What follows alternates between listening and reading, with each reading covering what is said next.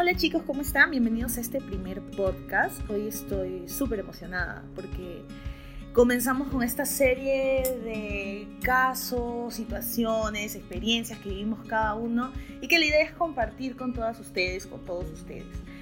El día de hoy tengo una persona muy especial conmigo al frente mío. Es una gran amiga, yo la quiero mucho y en realidad ella es muy conocida por un blog que hizo llamado Soltera a los 30. Así que quiero darle las gracias por estar aquí y darle un abrazo. Bueno, ya se lo di, pero se lo volveré a dar al terminar el podcast.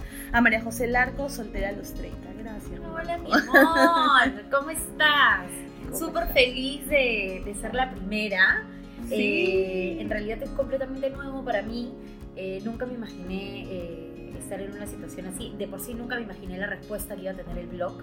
Entonces, todas estas situaciones son totalmente nuevas y son realmente reconfortantes, ¿no? Y debo decir que es Majo la que me ha, de alguna manera, con su ejemplo y también con alguna que otra mentada de madre, este, me ha empujado a mí a estar grabando ahorita ese podcast, a abrir el blog también o convertir en realidad mis redes sociales que siempre han sido abiertas y siempre se han subido cosas, pero esta vez enfocarme más en crear un contenido para generar una comunidad de gente eh, con la que se puedan compartir diferentes situaciones.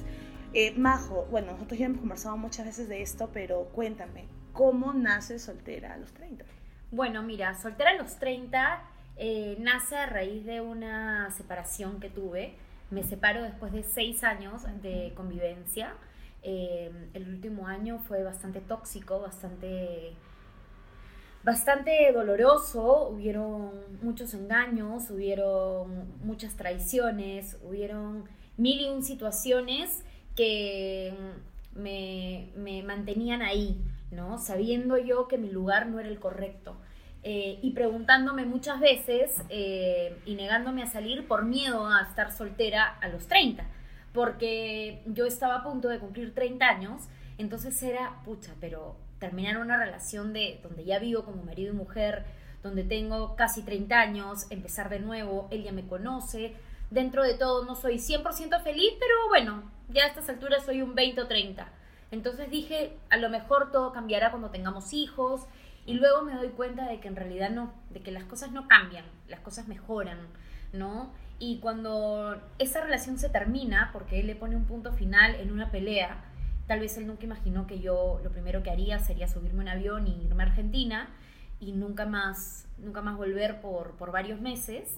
Entonces decidí, cuando volví de Argentina y estaba un poco más fuerte, después de haber enfrentado un dolor bastante desgarrador, bastante tormentoso, después de haberme encontrado a mí en una soledad tremendamente dolorosa, eh, después de haberme intentado o haber, no llegué a concretarlo, pero haber querido tirarme del balcón de mi departamento donde vivía sola en, Buenos Aires, en Palermo, eh, entendí que, que todo partía por mí.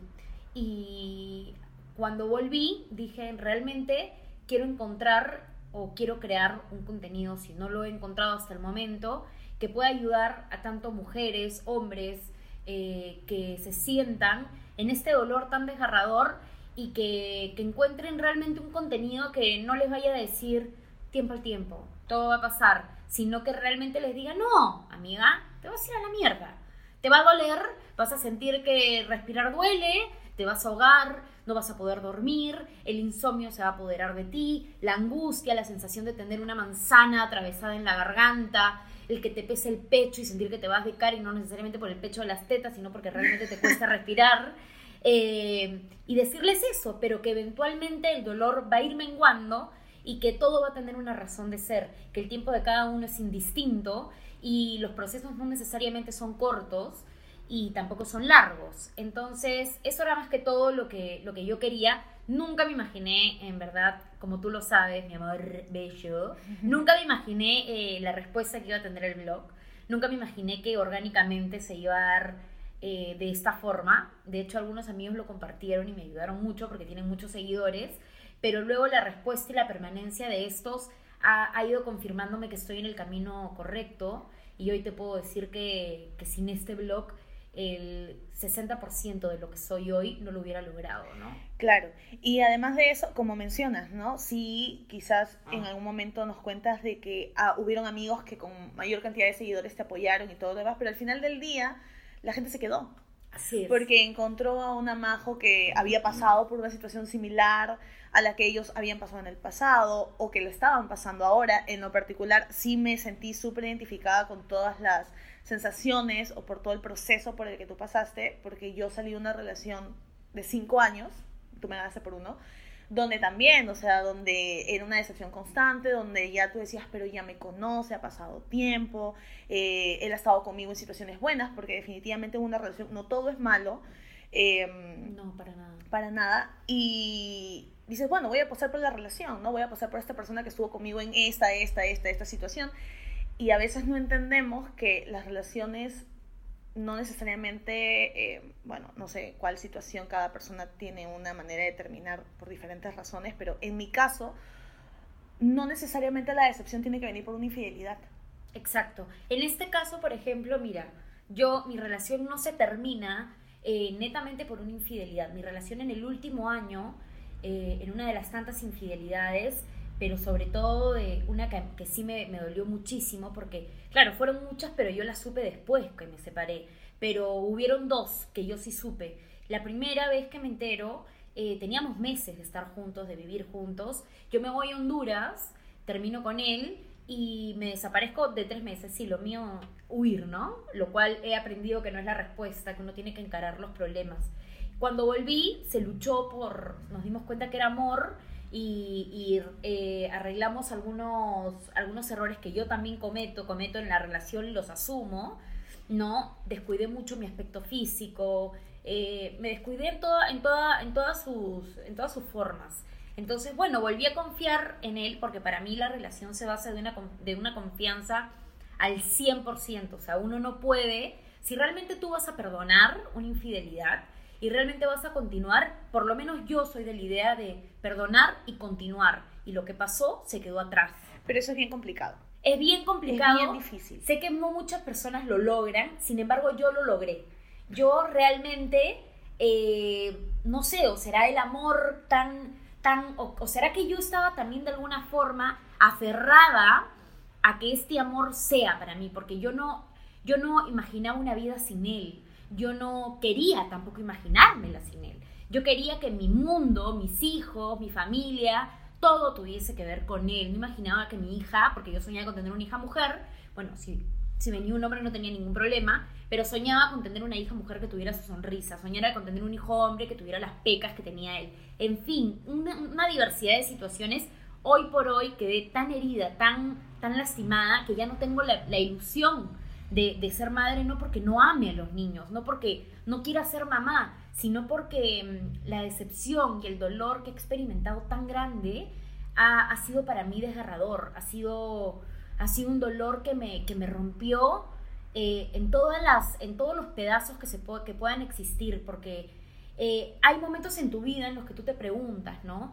Realmente, pucha, ya, te equivocaste, Majo, porque sí, yo también cometí errores, pero yo, y alguna vez lo hablé con él, trato de imaginar una sola vez de haberle fallado, una sola vez de haberme comportado un 1% de lo que él fue y su comportamiento fue hacia mí, y no llego ni siquiera el 1%, y él lo sabe, o sea, eh, yo ya no tengo, hoy después de, un año literalmente, eh, hacemos este podcast después de un año, eh, de haberme separado, puedo decir con total convicción, con total certeza, que sí me equivoqué. Ah, después de esta última separación me di el abandono, dejé de, pensar en mí, dejé de trabajar, dejé de, amaba estar en pijama, eh, me engordé, era, llegué a un punto de, depresión que ya ni, bañarme tenía ganas.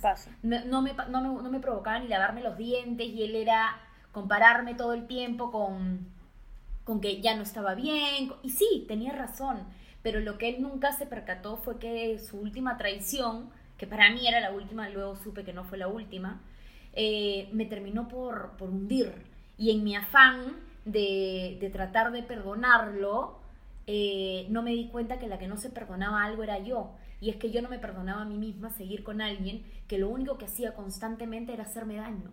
Y lo único que hacía constantemente era repetirme mis errores. Y lo único que yo hacía constantemente era pedirle migajas de un amor que, que no existía, porque yo le pedía y le suplicaba, quédate conmigo y con Ámbar, eh, este fin de semana no salgas.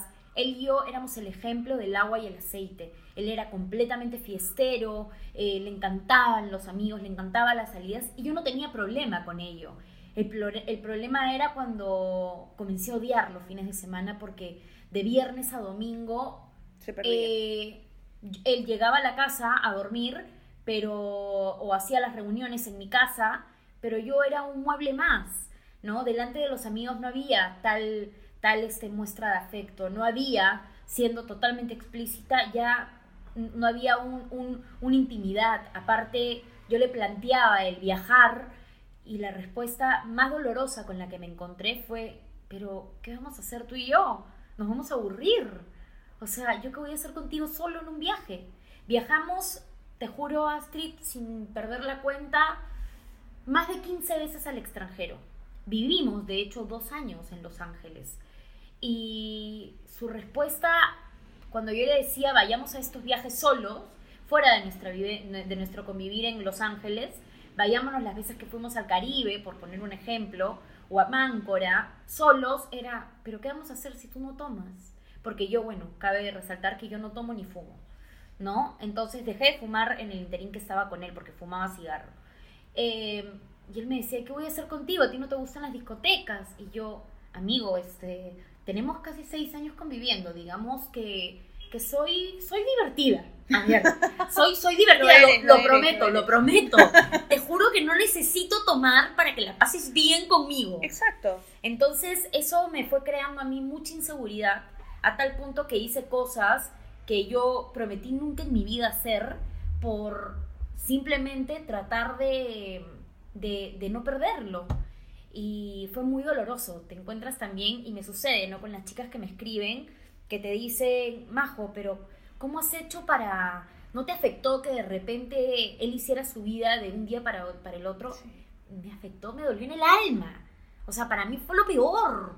Porque dije, Dios mío, ¿cómo este hombre al que le he entregado absolutamente todo mi ser, por el cual dejé mi vida, todo sin que él me lo pida, y me fui a, me fui a Los Ángeles a vivir con él dos años, por el cual lo he dado y lo he apostado todo, todo, así, literalmente he caminado con una venda en los ojos y así me decían que me estaba estrellando, no me importaba. Dije, ¿cómo es que él me olvidó en un, en un, un abrir y cerrar de ojos? ¿Cómo es que a la, a la semana él ya iba por el número 10 de agarres y yo todavía estaba tratando de respirar sin él? Entonces, si bien el duelo de cada persona es distinto, no podía dejar de dolerme porque yo no entendía cómo él, habiendo yo sido su mujer, habiendo convivido, habiendo compartido un techo, teníamos una, hijita perruna que es Ámbar, habiendo pasado por tantas cosas, habiéndolo, habiendo yo tratado, habiéndome yo apagado por el hecho de verlo brillar a él, dije, al final, ok, no, no me amabas y yo no te puedo obligar a que me sigas amando, pero por lo menos respeta el duelo. Claro porque, porque lo merezco, porque fui una gran mujer, porque soy una gran mujer y porque en verdad no me merecía ni el 1% de todo lo que me hiciste. Y aparte de eso, este, bueno, cada quien, tú dijiste hace un momento, cada quien lleva su duelo. Yo no creo que él haya hecho un duelo.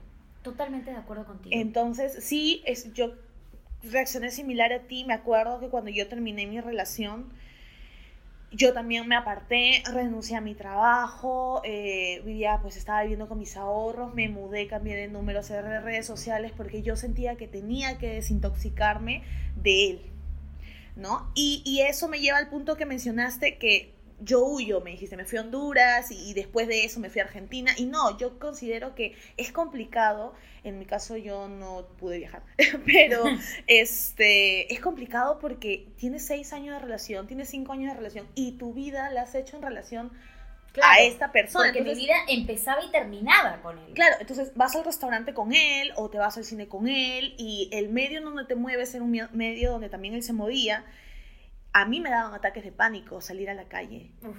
Yo no podía salir a la calle, me acuerdo que Rodrigo, un amigo, tenía que salir conmigo en el carro y yo andaba como con un síntoma como si me estuvieran persiguiendo y si lo veo por acá y si salgo por acá y vivía hasta me fastidiaba, pasaba un carro similar al que él tenía y yo, y me entraba, entraba en pánico. No, lo peor es cuando tienen, cuando tienen, cuando sabes qué carro tienen y de la nada dices, Comienzas bueno, el mundo se pone de acuerdo y lo ves parece multiplicado por mí, son los únicos carros en la ciudad. Y yo andaba leyendo las placas porque sabía los literal, Ay, literal, terrible, terrible, terrible, me paraba en seco, pobrecito Rodrigo, le mando un saludo si está escuchando esto. Pero creo que hubiera sido muy bueno y creo que si yo hubiera tenido la oportunidad también lo hubiera hecho porque sales a estar durante un tiempo en un lugar donde nada te recuerda a él. Si es cierto de que sigues pensando en él, definitivamente, quizás estás entrando a sus redes a revisarlas, que es lo peor que puedes hacer, por lo menos a mí desaparecer en las redes sociales me ayudó un montón. Sí, fue lo mismo que hice yo. Pero eso no va a quitar que sigas pensando en él o recordando lo que pasa, pero sí te ayuda físicamente estar en un lugar donde él no está. Entonces, no lo considero como huir, sino que lo considero como una manera de protegerte, ¿no? Sí, yo también, mira, lo, lo, puedo, lo puedo también decir así, pero no creas, eh, porque esta vez no me funcionó tanto como Honduras. Porque será que en eh, la primera vez que me separo y me voy a Honduras, eh, cuando él me ve, me empieza a buscar, lucha por mí y, todo fue con un final feliz. ¿Será que mi inconsciente y también mi consciente esperaba que él fuera para Argentina en algún momento? Mi timbre sonaba y yo quería que fuese él. Eh, porque el lado tóxico es, es realmente tóxico, porque es como una droga, es como una droga que, que tiene el síndrome de abstinencia completo. Entonces es realmente doloroso y es realmente desgarrador cuando entiendes que, que él encuentra una vida y una vida hasta más divertida sin ti. Pero, y cómo tú de repente no puedes ni siquiera continuar a dar el medio paso y él de repente ya lo ves haciendo o avanzando en el paso 100, ¿no? Entonces es doloroso. Em, al final se suscitaron muchas situaciones en el camino. Es más, yo di una charla que, em, que siempre te voy a agradecer a ti y voy a agradecer a, la plataforma de mamacita.pe, a Cintia la maquilladora, porque me dieron el espacio para poder eh, hablar, hablar, hablarle a mis seguidoras que trató de cómo te reinventas después de una ruptura. Y quiero ser súper sincera, ahí fue una de las primeras veces en que dije algunos detalles, digamos como algunos pasajes oscuros de lo que viví, pero no son ni la punta del iceberg de lo que yo he vivido. Entonces, dando las exclusivas a nosotros aquí en este podcast. eh, Sí, eh, me imagino, es que en realidad yo también a veces cuando pienso o cuando hablo de mi relación, porque hoy por hoy yo ya han pasado dos años y yo creo que ya lo puedo hablar un poco más tranquila que al principio. Los primeros meses yo no podía decir su nombre sin después tirarme a llorar.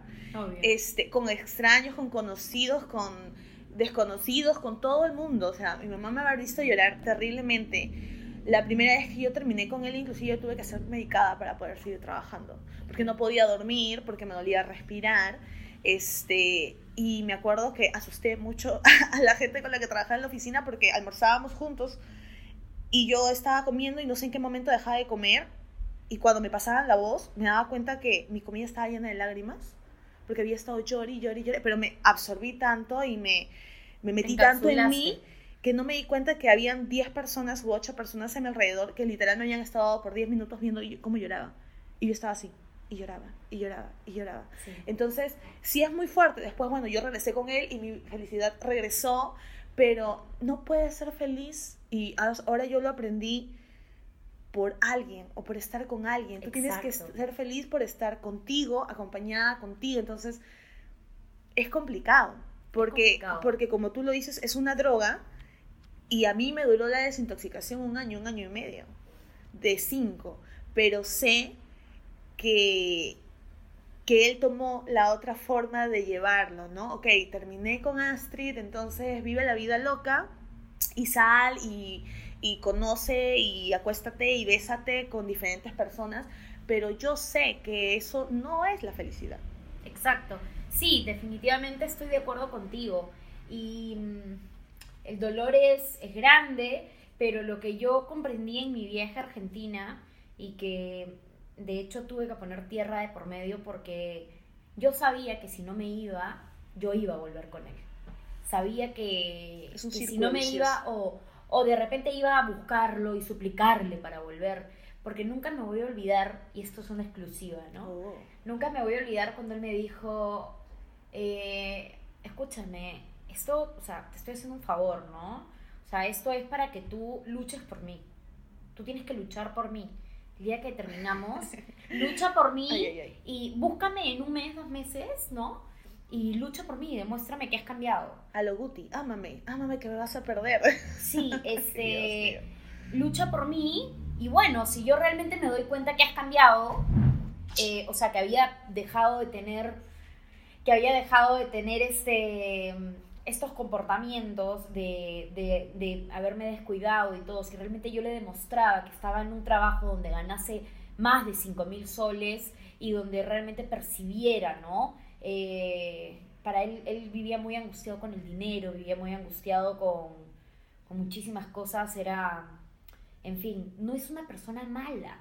Yo por eso nunca puedo decir que era una mala persona.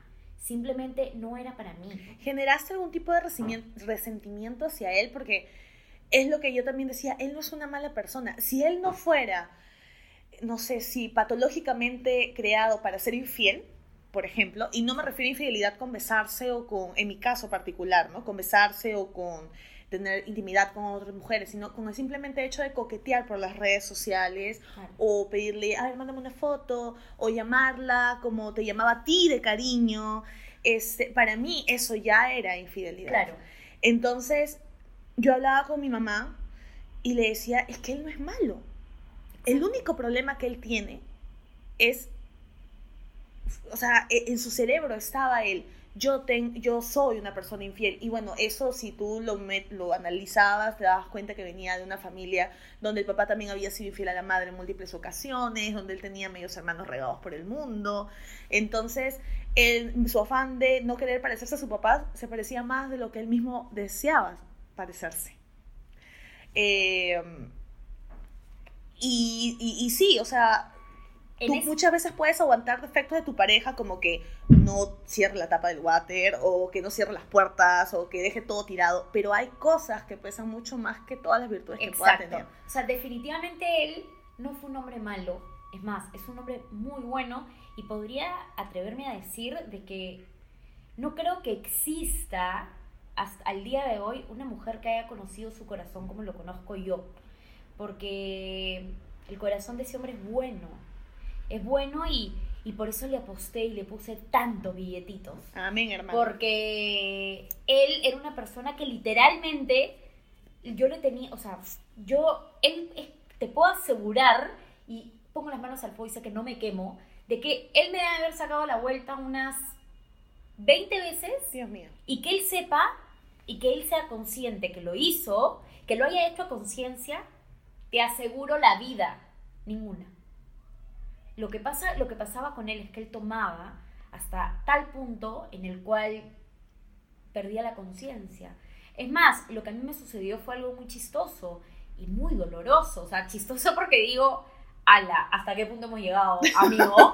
que literal le dijeron, escúchame, me han llamado a decirme, estábamos en la casa juntos y le digo, escúchame, me ha llamado una chica que él y yo conocíamos y está diciéndole a todo el mundo que yo soy una cachuda y que me ha sacado la vuelta y con dos todavía.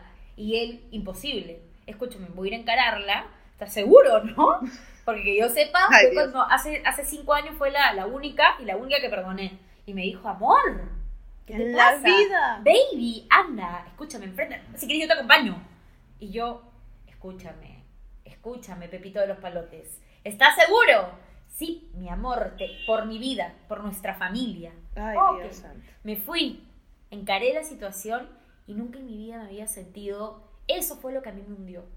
Que al final me dijeron el engaño y una amiga nuestra que teníamos en común lo había visto. Pero como era la mejor amiga de, del hermano, jamás lo contó. Claro. Pero es- estando en la situación como se estaba dando, donde me estaban contando a mí todo, ella era la única testigo, aparte de la otra chica en la cual yo no confiaba. Ella dijo, Majo, sí es cierto. Él lo hizo. Y él no y recordaba.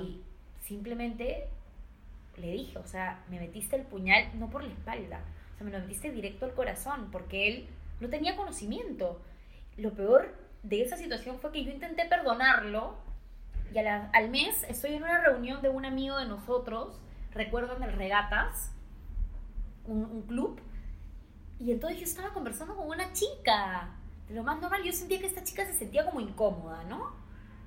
Y decía, y él estaba ahí, estaban todos ahí, todos nerviosos, y yo soy súper, súper conversadora. Sí.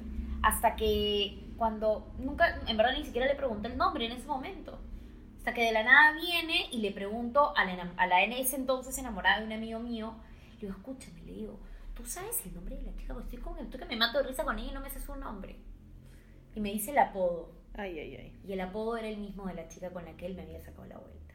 Y lo peor es que la chica lo sabía. Y yo, cuando me... Pero qué mal, ¿no? Sí, o sea, quedé pálida, hablé con ella, en ese momento no sabía qué hacer. Claro. Y, y todo me volvió porque dije, me dolía que él, lo peor es que él ni siquiera sabía quién era ella, porque él, como te digo, él ni siquiera se acordaba de la cara de ella. Pero qué triste, llegar a un punto en el que pierdes la conciencia a tal, a tal punto, vale la redundancia, que no sabes qué hiciste, que no sabes cómo terminaste donde amaneciste y quién es la persona que está a tu lado. Sí, y lo, y lo, más, lo, más, lo más increíble es que yo, por ejemplo, creía que odiaba las discotecas. Pero no, no es que las odie. Sí, no me encantan, en verdad. O sea, es un lugar. Puedes sin ellas. pero puedo estar sin ellas. Pero yo las odiaba o creía odiarlas porque, claro, era el lugar donde él. Se desbandaba. No solo se desbandaba, donde yo, tanto en mi, en mi casa, cuando llegaban todos, me convertí en un mueble más. Y en las discotecas ni qué decir. Yo le decía, vámonos, y él, te vas tú. Y a él no le importaba ni siquiera acompañarme abajo, a que yo tome un taxi seguro.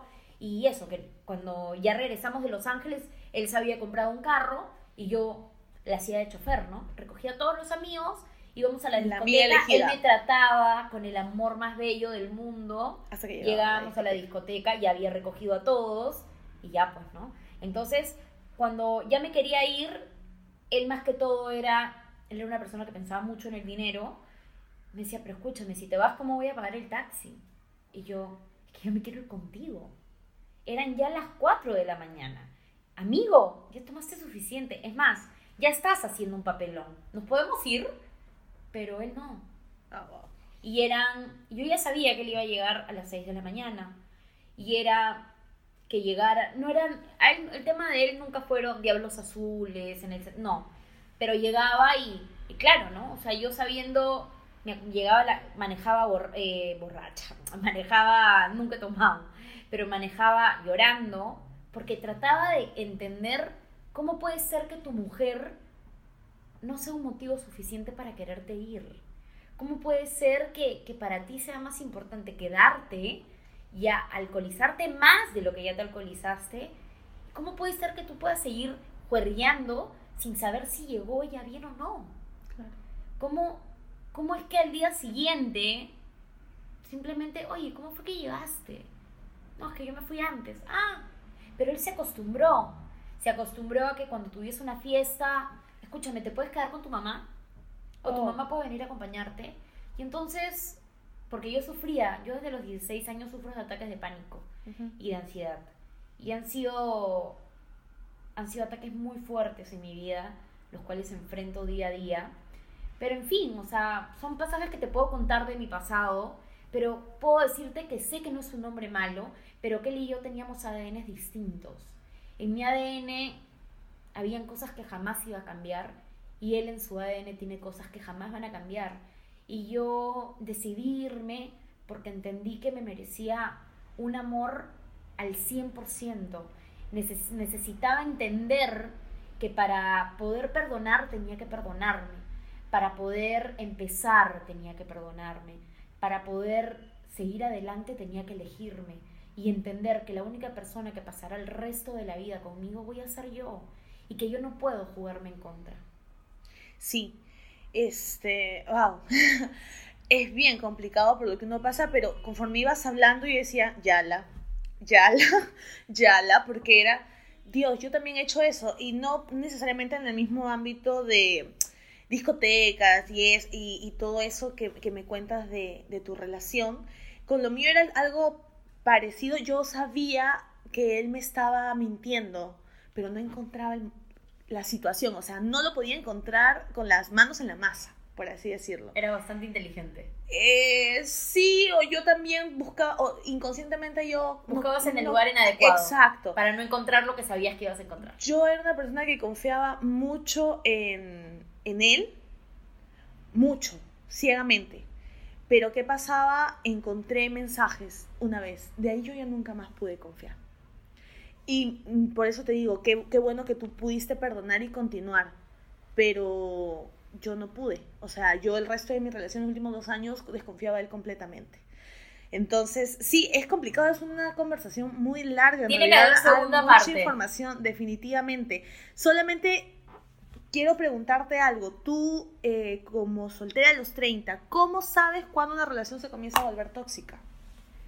Eh, lo vas sintiendo dentro tuyo y creo que cuando vas apagándote, cuando vas dejando de, sentir que eres tú la que está ahí, vas comprendiendo que, estás en el lugar inadecuado, en el momento inadecuado y que no mereces estar ahí. Son, son distintas situaciones, ¿no? Es cuando ya no te sientes querida, cuando cuando sientes que en vez de recibir amor estás mendigando amor, cuando la soledad te gana.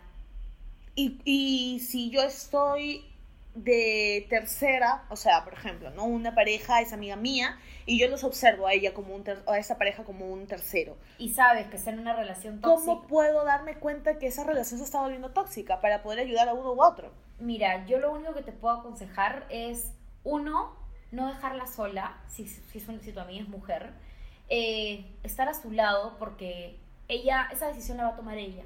Tú no la puedes tomar por ella, pero apoyarla, hacerla entender eh, de una forma bonita, porque hay que tener mucho tino, eh, que está en el lugar equivocado, pero la decisión solamente la va a tomar ella. Y nunca te alejes, porque recuerda que una persona que está en una relación tóxica es una persona que está enferma, porque ya se vuelve una persona enferma. Entonces, por ende, no es que no te quiera escuchar, es que no puede escucharte. La decisión la sabe, la tiene, la tiene mapeada, pero le falta el coraje para tomarla. Por eso es que yo siempre les aconsejo a las chicas y a los chicos que nunca se alejen de las personas que están pasando por esas situaciones, que los traten no como loquitos, pero que les den el amor que necesitan, porque es claro que donde están no lo están recibiendo. Gracias, Majo. Última pregunta. ¿Van a haber más charlas? Por supuesto. este es el inicio de una gran historia. Estoy segura que vas a estar en, ese camino también.